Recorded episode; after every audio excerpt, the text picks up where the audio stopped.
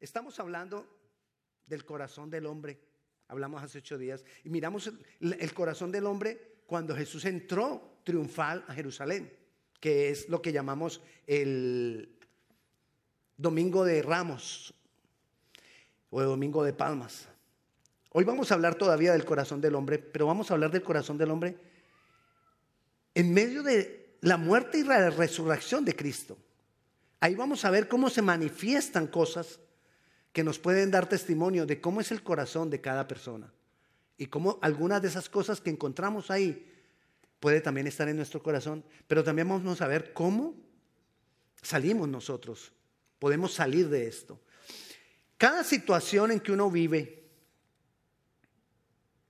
en cada situación nosotros podemos darnos cuenta la condición de nuestro corazón, porque depende de la situación, hay reacciones que vienen guiadas por algo en nuestro corazón. En las situaciones difíciles más aún, porque salen cosas que de pronto uno no espera, o cuando somos exigidos más todavía, salen, salen cosas que uno se sorprende. Yo no sé si usted se ha sorprendido a veces por cosas que usted descubre en su corazón. Si usted nunca se ha sorprendido por cosas que usted descubre en su corazón, yo voy a orar para que el Señor le muestre cosas que hay en su corazón y se sorprenda. Porque cuando uno se sorprende ahí es donde uno dice, yo tengo que cambiar. Pero cuando a uno todo le da igual, pues no hay nada que cambiar. Yo soy así. Una frase que no puede haber en un cristiano es yo soy así y así sigo. Eso no cuadra con un cristiano. Porque un cristiano, por medio del Espíritu Santo, está en un proceso de transformación que se llama santificación. Así que los que dicen, así soy yo, así me crié, así nací así me quedo, hey, ¿eres cristiano o no? Porque no, no aplican las dos cosas al mismo tiempo. Entonces, nosotros estamos celebrando la resurrección de Cristo. No hay resurrección si primero no hay muerte. Así que vamos a mirar en, los dos, en las dos situaciones, en la muerte y en la resurrección de Cristo, algunos aspectos. Por ejemplo, una de las cosas que le dijo en los últimos días, le dijo Jesús a Pedro. Bueno, Pedro le dijo a Jesús, estaban hablando y Jesús dijo, me van a matar, me van a hacer esto. Y, y Pedro, ¿sabes qué le dijo Pedro? Señor, yo te seguiré, aunque me maten. Hay, cosas que yo llamo frases, se me olvidó cómo las llamo. No, no, no. Frases temerarias, porque las decimos sin saber en qué nos estamos metiendo. Le doy un ejemplo. Señor, quiero ver tus milagros. Si usted quiere ver un milagro, usted tiene que estar en una situación donde necesite el milagro. ¿Verdad? Entonces usted lo que le está diciendo al Señor es, méteme en una situación bien para ver el milagro. Porque no hay otra forma de ver el milagro si no lo estoy necesitando. Porque si no, no sería milagro. Pero yo no le estoy diciendo que no lo diga. Lo que le estoy diciendo es que aprendamos de esta situación de Pedro aunque tenga que morir por ti. Vayamos a Mateo, capítulo 26. Eh, hoy estamos celebrando resurrección, la resurrección de Cristo. Entonces nos podemos demorar más, ¿verdad? ¿Sí? Bueno, con los ocho que dijeron. Los demás se pueden ir a las nueve. Mateo 26, capítulo 26, versículo 33, dice, Está hablando Pedro. Aunque todos se escandalicen de ti, yo nunca me escandalizaré. Jesús le dijo, de cierto, de cierto te digo que esta noche, antes que el gallo cante, me negarás tres veces. Y él estaba diciendo, Señor. Es decir, él le abrió, en Colombia decimos, él dio papaya, Pedro dio papaya. Dar papaya es que se expuso y le abrió, le mostró algo en el corazón al Señor que le dijo, yo nunca te negaré. Y el Señor, Pedro, si yo conozco tu corazón. Es más, hoy me vas a negar tres veces. nosotros decimos, ¿sabe qué decimos? Nosotros somos tal cual como Pedro. Yo no haría eso. Igualito a Pedro. Porque Pedro acababa de decir, yo no haría, yo no te dejaría. Y nosotros decimos, no, yo no. ¿Sabes qué decía Pablo? ¿Por qué lo que yo quiero hacer no lo hago? Hay un problema en nosotros, hay un problema en nuestro corazón, que nosotros decimos, Dios, yo quiero esto, y no lo hacemos. Es un corazón dividido y muchas veces nosotros caemos en la condición de un corazón dividido, porque Pedro efectivamente lo negó tres veces. ¿Y qué había dicho? No, yo no te voy a negar. Nos pasa a nosotros continuamente de pronto. Señor, ahora sí. Todos los días, ahora sí. Seis de la mañana, Señor. Antes de salir para el trabajo, ahí voy a estar contigo. ¿Cuánto nos dura? Una semana. Y eso que estoy, sí, estoy exagerando. Yo les oigo, hermano, lo que ustedes están hablando ahí. Entonces, una cosa es lo que quiero y otra cosa es lo que yo hago y más cuando estoy siendo confrontado. Esa es la condición de un corazón dividido. Pedro, Pedro, hay una división entre lo que quiero y lo que hago. Pero Pedro no siempre se quedó así. Pedro fue transformado. Pedro fue cambiado cuando fue lleno por el Espíritu Santo. Nosotros tenemos cosas en nuestro corazón, cosas que no son bonitas en nuestro corazón, cosas que no son agradables en nuestro corazón. Las tenemos. Amén. Ahí si nadie dice amén. Me quedan calladitos. Bueno, entonces digo de mí, yo tengo cosas en mi corazón que, que, que no son bonitas. Pero no me voy a quedar así. Porque por la llenura del Espíritu Santo voy a ir siendo transformado. Entonces, ¿qué necesitamos? Llenura del Espíritu Santo. Necesitamos más. Tenemos cosas feas. En Colombia decimos no se las pique. Es decir, no se crea mucho. No se crea que usted no las tiene. Bueno, no sé si en Colombia, en Cali. Tenemos cosas feas, pero por medio del Espíritu Santo esas cosas pueden ser cambiadas.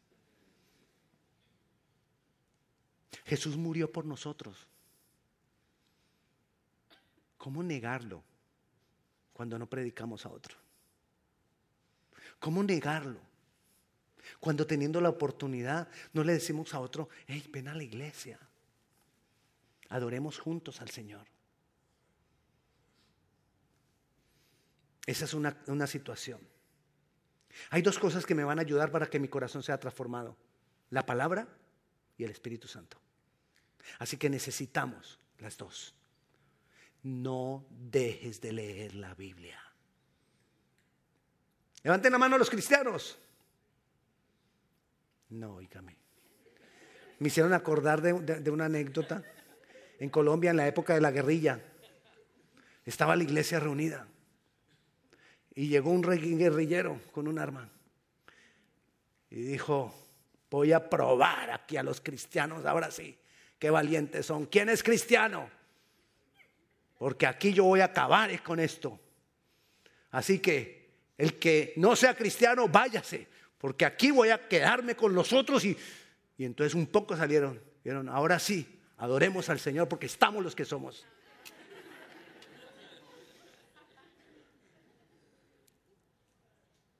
Levanten la mano los cristianos. ¡Ah! Y ahora ¡ah! estamos los que somos. Así amenazados, sí, ¿no? Esas dos cosas me santifican.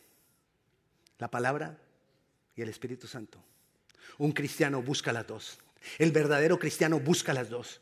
El verdadero cristiano se relaciona con el Cristo vivo para que su corazón sea cambiado, para que su corazón sea transformado. Jesús llevó a los discípulos a Getsemaní. Getsemaní era el lugar de adoración, el lugar de intimidad, donde él se encontraba con el Padre. Y él les enseñó a él, cada rato lo llevaba a Getsemaní y le decía, muchachos, vamos, vamos muchachos. Y se lo llevaba para allá para, que, para tener comunión con, con el Padre. Y les mostraba cómo él tenía comunión con el Padre, cómo él y el Padre eran uno. Y entonces el último día, ya ahí cuando iba a ser tomado preso, les dice, vamos para el Getsemaní. Vamos, vamos al parche, le dijo. Y se lo llevó para el Getsemaní. Y estando allá, ahí mismo donde estábamos, pero vamos al 40, versículo 40 en el, en el capítulo 26. Vino luego Jesús a sus discípulos y los, perdón, los llevó al Getsemaní y les dijo, vamos a orar. Y entonces, dice ahora sí el 40, vino Jesús a sus discípulos y los halló. Así que no has podido velar conmigo una hora. Velad, orad para que no entréis en tentación. El espíritu a la verdad está dispuesta, pero la carne es débil. Esa es la división. Mi espíritu dice, sí, yo voy a hacer esto, pero mi carne dice, ay hermano, es que mañana tengo que trabajar. El espíritu, el espíritu en mí, en mi interior, me dice, vas a madrugar a orar. Ay, mejor por la tarde, dice la carne. Llegamos por la tarde y el espíritu dentro de nosotros dice, ahora sí voy a orar. Mejor pegámonos un baño, dice la carne. Y se pega el baño. Cuando usted está en el baño, la carne le dice, mi hijo, la comida está servida. Le toca la carne. Le toca esa parte que usted dice, bueno, entonces oro después. Usted trabajó todo el día, se bañó, comió. ¿Qué le da después? La hora de la novela. Ay, ya va a decir que usted no se pone a ver televisión. Bueno, el noticiero, el partido, o lo que sea, pero no, no podéis orar conmigo una hora. Y no lo hacemos. Porque hay una condición del corazón que tiene carne. Y la carne es débil. Tenemos pereza. Pero cuando ellos vieron el dolor de Jesús y vieron que Jesús resucitó y lo vieron resucitado y tuvieron un encuentro con el Jesús resucitado, Jesús les dijo, váyanse para Jerusalén y esperen en oración la promesa. Cuando vino el día de Pentecostés y el Espíritu Santo vino sobre ellos, estaban todos unánimes, juntitos, ellos peleaban. Ellos habían tenido problemas, pero ahora, porque habían tenido un encuentro con Jesús resucitado, estaban unánimes, juntos, orando. Y les garantizo que no fue una hora, fue más de una hora, cuando vino el Espíritu Santo sobre ellos con poder. ¿Por qué? Porque tuvieron un encuentro con el Jesús resucitado. Necesito palabra de Dios para que mi corazón sea transformado. Necesito al Espíritu Santo para que mi corazón sea transformado. Necesito un encuentro con el Jesús resucitado para que mi corazón sea transformado. Necesito un verdadero encuentro con Jesús. No estar con Jesús, un encuentro con Jesús, porque ahora encontramos otro corazón, el de Judas. Ahí sí todos dicen, ay, ese Judas. Pero Judas estuvo con Jesús todo el tiempo. Es más, Judas era el tesorero del ministerio de Jesús. O sea, Jesús confiaba supuestamente en Judas. Jesús sabía lo que estaba haciendo Judas. Judas se robaba el dinero. Judas era una caspa. Sí, se robaba el dinero. Era malo. Y con Jesús, sí, Jesús, yo no sé. Ah, yo me imagino cómo andaba con Jesús. ¿Qué pasó? Su corazón no estaba con Jesús.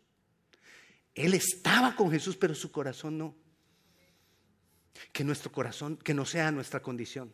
De que estemos con Jesús, pero nuestro corazón no. Así no robes el dinero, así no hagas nada malo. Pero si nuestro corazón no está con Jesús, estamos en la misma condición. Necesito que mi corazón esté con Jesús. Pero encontramos otros corazones también en, la situación de Jesucristo. Llevan a Jesucristo y entonces lo llevan ante, Pilatos y, lo llevan con toda una multitud y la gente ahí y sacan a, Barrabás.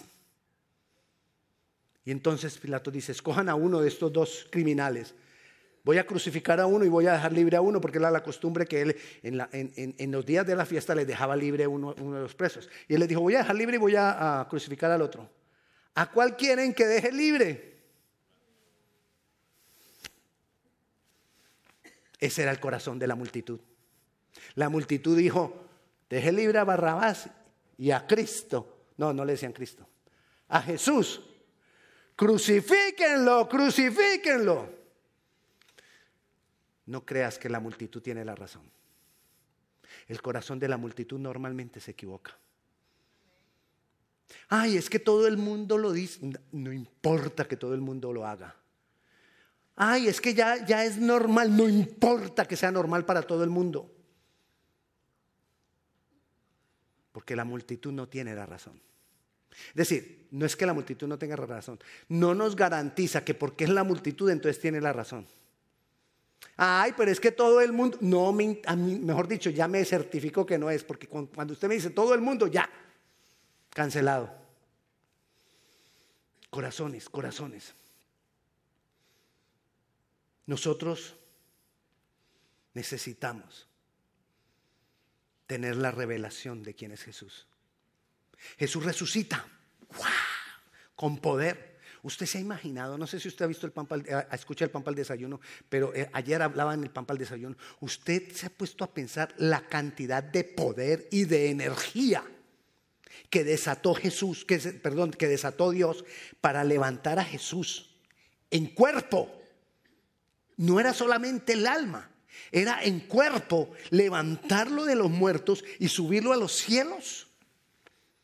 En vida eso es mucho, mucha energía que se necesita para eso. ¿Cuánto salto yo? Ahí boté energía y mire el pedacito que boté, que salté. Ahora, para salir uno de allá y llegar allá, ¿se imagina toda la energía que se necesita? Y así, eso es poder. Y nosotros necesitamos la revelación de quién Él es. Entonces, cuando Jesús resucitó, van, bueno, eh, las mujeres van y les dicen, Jesús resucitó, y los discípulos todos, ¿cómo así? Y corren para acá y llegan a la tumba, sí, no está, resucitó.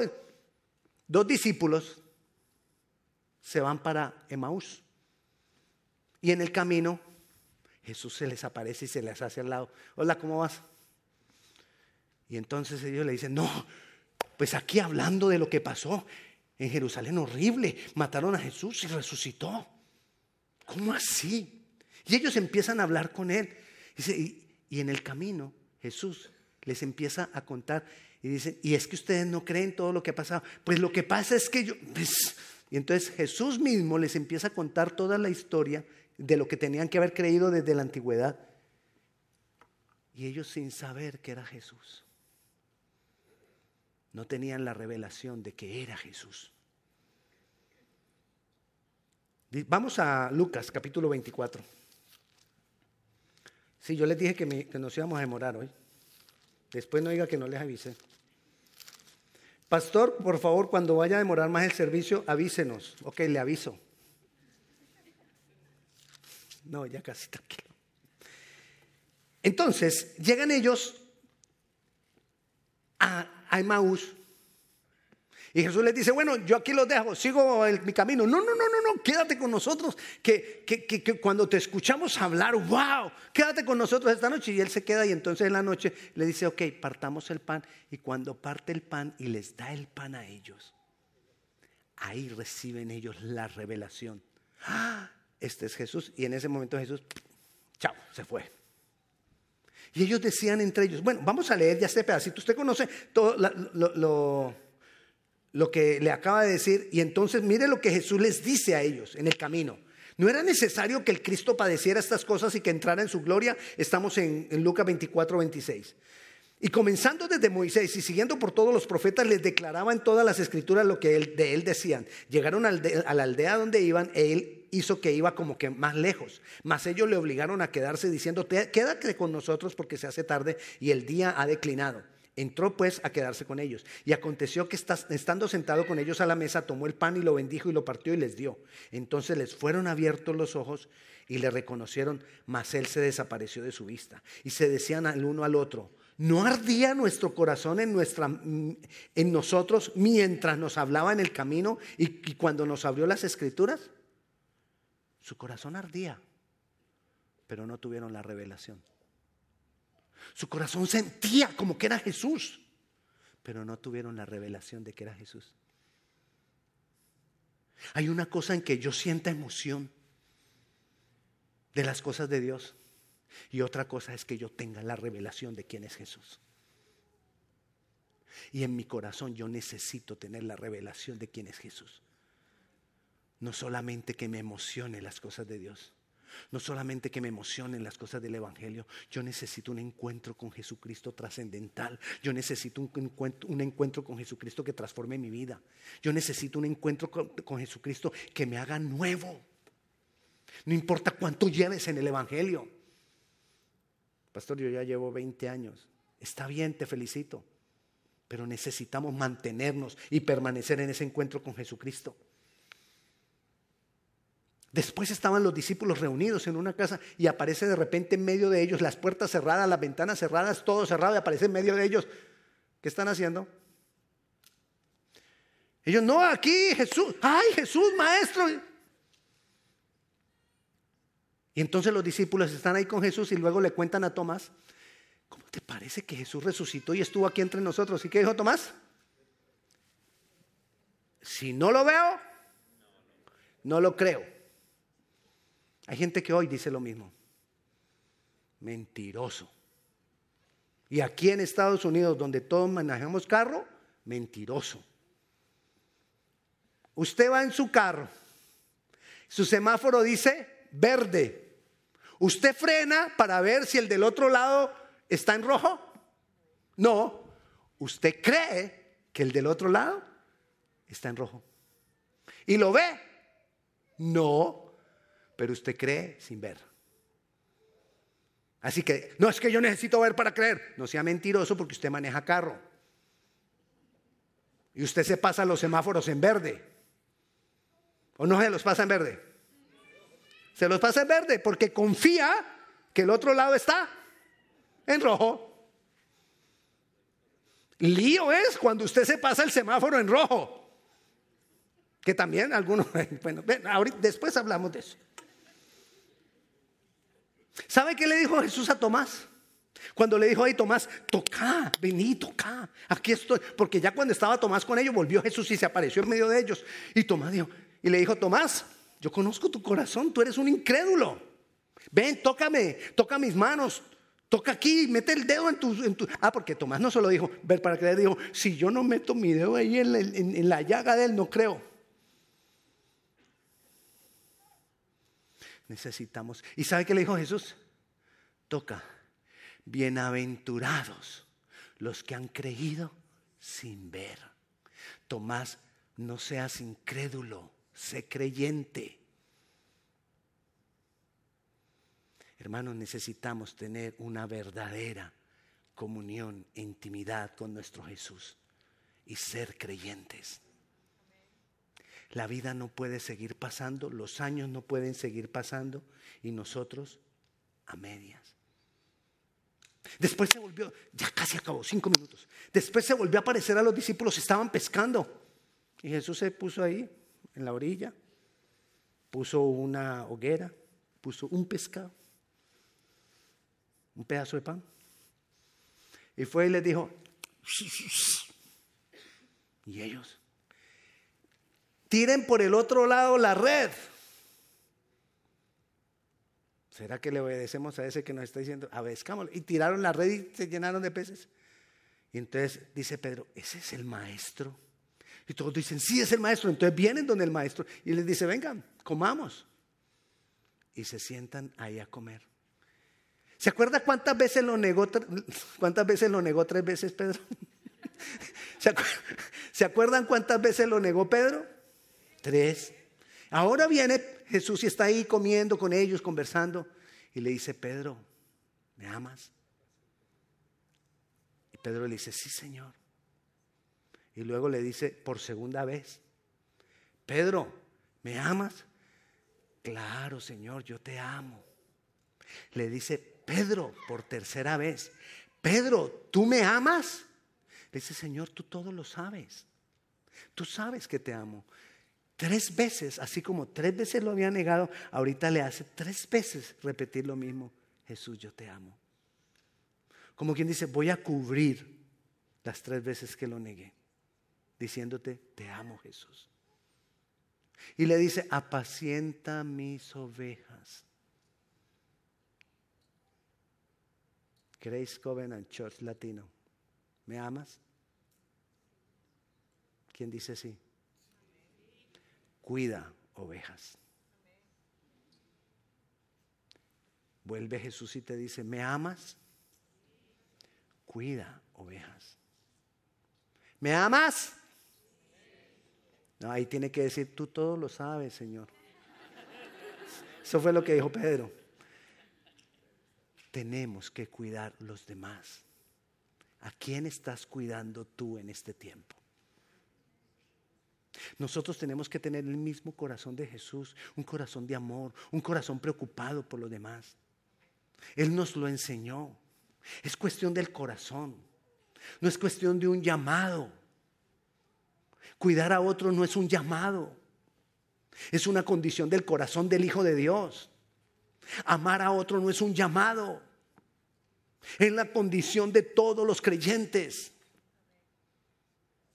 Y necesitamos preocuparnos por los demás. Necesitamos cuidar a las demás personas en el Evangelio, en Jesucristo. Y si tú ves a alguien que, que se está desviando, no lo regañes, no le tires bibliazos, no lo juzgues. Ámalo y ayúdalo. Esa persona necesita una mano extendida que no lo juzgue, sino que lo ayude otra vez a regresar al Señor. Y si lo ves bien, con mayor razón, unámonos, estemos más unidos, cuidémonos unos a otros. Si usted ve una cara que ya empezó a ver a la iglesia, no importa que usted lleve poco tiempo en la iglesia, pero si usted ve una cara que ya había visto y no la, no, no la, había, no la vuelve a ver, pregúntele. antes era que hacíamos así, pregúntele. No, ahorita es, pregúntele. Tome teléfonos de otros, haga amigos. Usted mismo no se aísle. Usted mismo vuélvase uno con todos nosotros. Es el amor de Cristo que nos tiene unidos.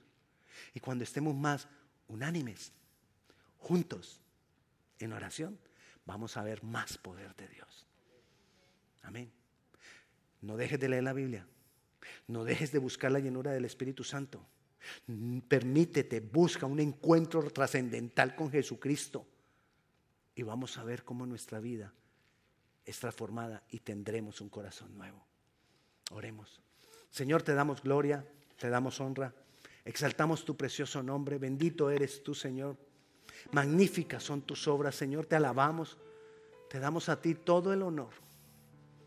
Te decimos gracias, Jesús, porque tú resucitaste. Gracias, Jesús, porque tú te pusiste en mi lugar. Gracias, Jesús, porque no lo merecemos, yo no lo merezco, Señor. Pero por tu misericordia y por tu gracia tú lo has hecho. Me has salvado. Gracias Dios. Ayúdanos, Señor. Ayúdanos, Padre. Para cuando se manifiesta ese corazón dividido. Ayúdanos, Señor. Puede que todo no lo alcancemos. Pero sí que vayamos cada día de más en más santificación por la obra tuya, Espíritu Santo. Te damos honor y te damos gloria. Yo bendigo la vida de mis hermanos, Señor. Yo declaro, Padre Celestial, que revelaciones tuyas, transformación tuya en nuestras vidas. Yo clamo a ti, Señor, para que tengamos esos encuentros trascendentales donde te conocemos cada día más, Señor. Y que podamos ir logrando cumplir con lo que te decimos. Que podamos lograr hacer lo que decimos que vamos a hacer. Te damos honor, te damos gloria en tu nombre Jesús. Amén y amén. Él vive. Amén. Si usted tiene alguna petición de oración, aquí va a haber algunas personas que van a estar dispuestos para usted. Dios le bendiga. Gracias por venir.